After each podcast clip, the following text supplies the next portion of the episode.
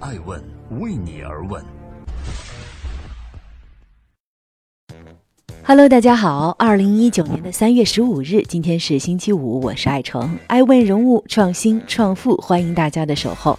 今天我们来聊一聊爱成十问千聊创始人朱俊修，全是知识付费的干货。这里是正在播出的爱问，今天爱问人物朱俊修。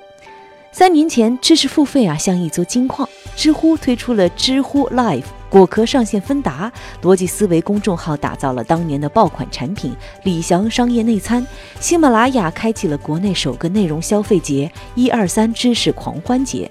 三个月后，京东推出了以图书为载体的付费问答“金达”，豆瓣时间上线了付费专栏。到了二零一七年六月，今日头条重金孵化了“悟空问答”，豪夺知识付费的大 V。三年后，知识付费成了一团火海。稍有不慎就会灰飞烟灭。创业公司中，芬达率先掉队，无奈转型并更名为在行一点。罗振宇的跨年演讲被指贩卖焦虑似传销，新事项营销课涉嫌违规被封。微信公众大号咪蒙因为内容问题注销账号。同每一个创业风口一样，知识付费已经度过了最初的红利期，市场变得鱼龙混杂，劣币驱逐良币。但不可否认的是，知识付费市场的潜力依然巨大。据统计，二零一七年国内知识付费行业市场规模约四十九点一亿元，预计到二零二零年规模将达到两百三十五亿元。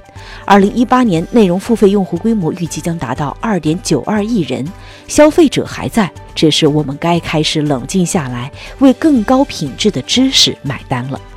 今天，爱问人物之千聊创始人兼 CEO 朱俊修。在专访中直言道：“知识付费正在萌芽期，以后会开始逐渐往成熟或者发展期的拐点升级。”产品经理出身的朱俊修，如今已经拿到了腾讯超过千万的 A 加轮追加投资。根据他透露，经过三年的沉淀，千聊目前交易额超过八亿，平台注册讲师达到了一百二十万人。本期爱问顶级人物，作为爱问创始人，我将实问朱俊修，聊聊知识付费那点事儿。二零一六年被称为是知识付费的元年，我们看到了有喜马拉雅、芬达、在行等等开始打赏。那千聊是一个，感觉是一个后来居上者。你是千聊是什么？什么时候开始的？到底在干嘛？我们是一六年三月份成立的。嗯，我们做这个事情的时候，应该是得到是在做，但是我们当时是不知道。只是说后面有一天，包括就是芬达出来，我们发现哦，原来还有很多人都在干这个事儿。对，那千聊其实最核心的还是。因为当时我是做了很多年这种社区产品，我发现社区的这种内容特别的零碎碎片化，就是觉得，但是又有很多优秀的这种内容的这种达人吧，还还谈不上创作者。我们觉得如果能够让消费者来支付的话，如果这些人可以出深度的内容，有没有可能性？嗯，这真的是用产品经理的直觉来看的。嗯，因为一六年一个典型的一个现象就是，我觉得消费者的这种。碎片化的这种时间，包括短视频，包括图片、语音，达到了一个我觉得是巅峰。知识付费火，但知识付费是不是一个伪需求？我肯定是不认为是伪需求。说这个护眼课，就是给孩子妈妈学完，帮助小孩子来预防近视眼。啊，因为中国其实现在有七个亿的有近视的问题。嗯，你觉得知识付费，如果你在忙的这个事业，它的本质不是贩卖焦虑，那到底？嗯，怎么会有这么多钱可以赚呢？嗯，对，对，我觉得如果是贩卖焦虑，就没那么多钱可以赚了。就是焦虑，那它的本质是什么？对，就过去了。对我认为就是，嗯，简单一点就是说，我觉得可以解决问题的信息。所以就是知识，它最大的这个东西，它一定要是被人吸收嘛。嗯。然后叫做能够改变他的行为，最终的产生效果。所以能解决问题，当然就是能够被吸收，能够变化成行行为。那么这里面其实消费者是能够从这个。呃，知识里面直接能够获取价值，这个过程当中，消费者是能够感受到这个学和不学的区别。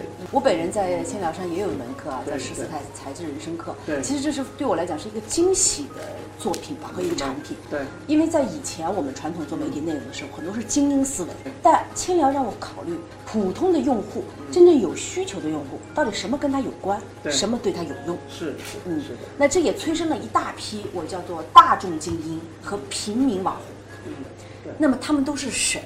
因为是真的是秉承这个叫什么“三人行必有我师”，所以这是一个特别普世化的一个分享工具。我觉得在这个行业当中，或者在这个社会当中，其实各行各业有很多的这个他们的这种专业的从业者。嗯。啊，举个例子，我们最近还上了一个课程，叫内分泌的课程。对，因为我们研究确实发现，女性很多的问题啊，就是身体上的问题，跟内分泌有很强大的关系。然后我们就找到了一个，呃，这个呃妇产科医院，北京妇产科医院。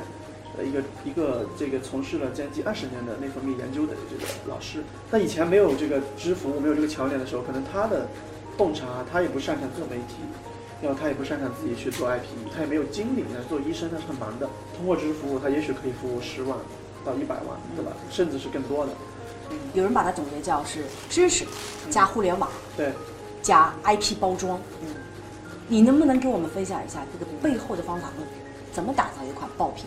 我们发现两个特点，就第一个就是这个事情确实是用消费者驱动的，嗯，因为原来的时候为什么这个事没发生，是因为我觉得还是跟这种移动互联网的技术有很大的关系，一个有需求，一个能输出，这个供给它是没办法，供给和需求它是没办法匹配的，嗯，那移动互联网呢，至少要每个人先在线，第二个呢，有了支付以后呢，其实这是一个桥梁，对，这是一个信任关系，其实有些老师不一定说赚多少钱，但是你买了单。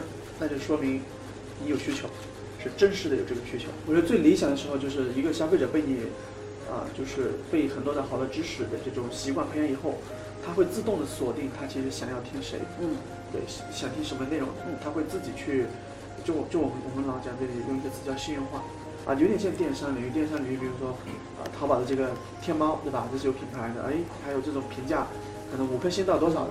其实大家下单是相对就比较快。市场上不乏有喜马拉雅、有得到啊、有凯叔、有芬达。嗯。凭什么千聊你觉得会活下去，以及活得更好？首先，我作为一个创业者，不可能是因为因为害怕失败就不去做事情。嗯。对，就是所有公司都会死的那一天，啊，所有产品也会有死的那一天，都有它的生命周期。太去把这个竞争当做是千聊的一个，就是他要去考虑的问题。我们还是考虑它的终极问题，千聊的用户。那这第一个，第二个就是说，我觉得，嗯，和这些同行相比，就是，就是，就是，我觉得就是太极法则，一阴一阳，就是它有它的优势，就一定有它的劣势。嗯。所以对于千亚的生存之道来讲，就是说，它能够去找到啊，就是目前还留的这个市场空间里面，他们的这些啊不足之处。至于说这个模式怎么来，呃，这个做到，对吧？得到有得到的模式，千聊有千聊的模式，可能其他平台有其他的平台的模式。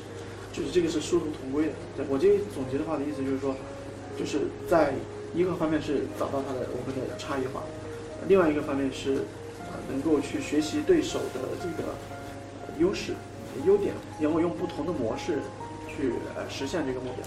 如果说知识付费它不是一个泡沫，而且是刚刚开始，那你觉得如果你在拥抱这个机会的时候，是否会从音频还会延展到视频、直播？